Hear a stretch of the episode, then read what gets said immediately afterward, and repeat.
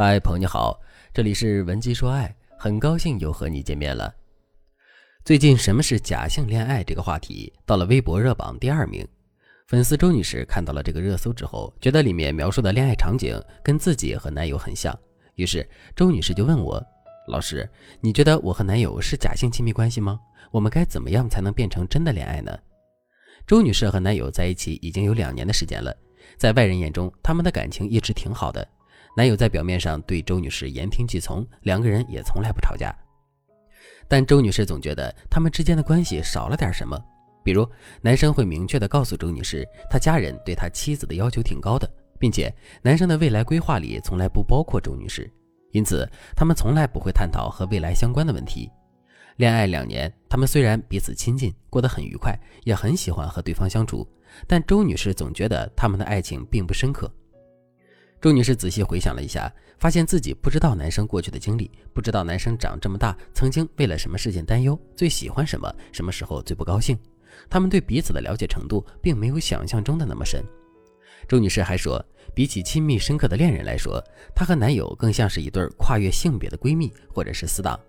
现在的周女士都不敢想结婚这两个字，因为这两个字对于他们而言过于沉重了。自然，周女士的心事也没有办法对男友诉说。周女士认为，如果她主动将两个人的关系不够深刻这个硬伤提出来，反而会让他们的关系受到损害。假性亲密关系的优势就是轻松、愉快、无负担。如果在他们感情基础不深厚、自我暴露不彻底、对彼此还有保留的时候，就失去了轻松愉快的恋爱节奏，那么他们的爱情就连最后一块遮羞布都没有了。所以，周女士不敢冒这个险。抱着这样的想法，周女士陷入了进退两难的境地。我知道很多人在恋爱的时候都很容易陷入到这种假性恋爱的怪圈当中。假性恋爱只有两个结局：要么转变成真性恋爱，他们真正成为彼此心灵上的伴侣；要么就会面临着无论恋爱多少年，内心都很疏远的关系。如果是后者，不管你付出多少，不管你心里有多放不下对方，你们之间都很难修成正果。所以，如果你也发现你进入了一段假性恋爱，你完全不知道该怎么办，那么你可以添加微信文姬零三三，文姬的全拼零三三，来获取专业导师的指导。如果正在听节目的你也进入了一段假性恋爱，你应该怎么做呢？第一点，衡量你们之间的关系。很多男生和女生会主动的投身到一段假性恋爱当中，比如我之前的学员莫妮卡，她和男友就是假性亲密关系。他们恋爱的时候啊，两个人都准备考研。复习的那一年里，他们互相鼓励，成为恋人。考完试之后，两个人就去了不同的学校，就各奔东西了。在这种状态下，他们结束这段恋爱，对他们而言不是负担，反而是一种理性的选择。如今几年过去了，他们依旧还是很好的朋友。这就是很多假性恋爱的情侣在分手之后还能继续做朋友的原因。所以，不是每一对假性恋爱都需要它转变成真性恋爱，关键是你要衡量自己的内心，你到底怎么看待这段恋情。这段感情对你重要吗？你想让这段感情有什么样的未来？这些答案才会决定你们恋爱的走向。第二点，打破假性亲密关系。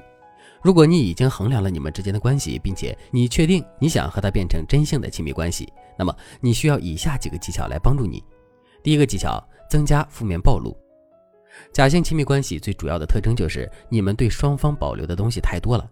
很多假性亲密的情侣都会习惯性的遮掩自己的心事。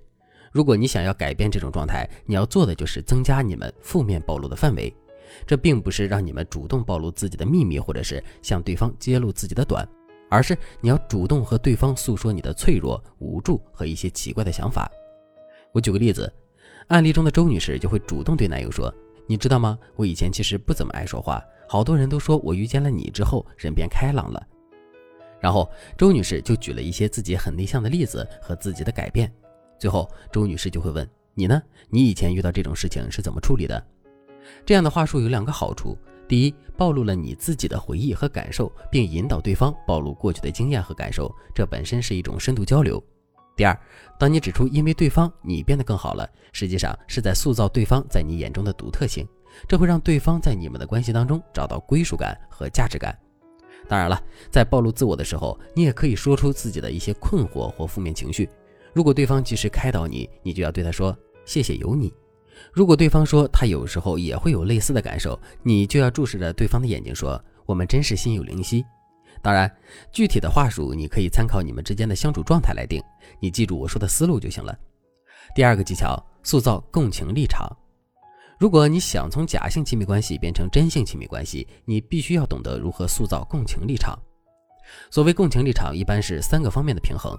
第一，你们要多聊一些过去回忆方面的事情，增加你们对彼此的理解。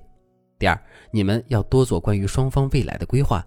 我之前有个学员说，她和男友就是假性亲密关系，男友曾经明确的说，两年之后自己就要出国留学，所以我的学员就一直不敢和男友谈关于未来的事情。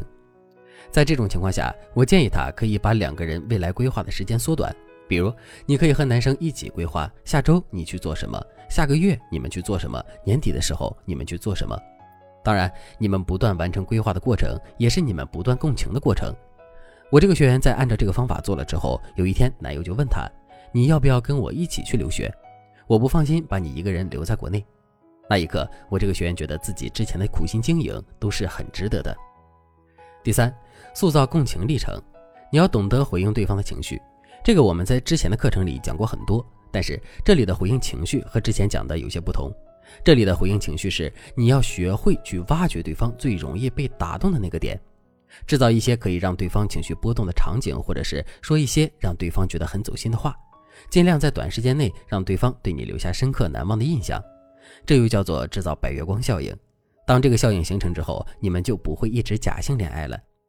总之，当你不断的加深你和男生之间的情绪、未来与回忆的共鸣，让它形成一个三角平衡的共情立场，你们的假性亲密关系就会越来越深刻。如果你想成为优质男性的灵魂伴侣，或者是你想学习更有针对性的高阶技巧，那你都可以添加微信文姬零三三，文姬的全拼零三三，把你和男生的具体情况告诉我，让我有针对性的帮助你打造适合你的恋爱攻略。好了，今天的内容就到这里了，感谢您的收听。您可以同时关注主播，内容更新将第一时间通知您。您也可以在评论区与我留言互动，每一条评论、每一次点赞、每一次分享，都是对我最大的支持。文姬说爱，迷茫情场，你的得力军师。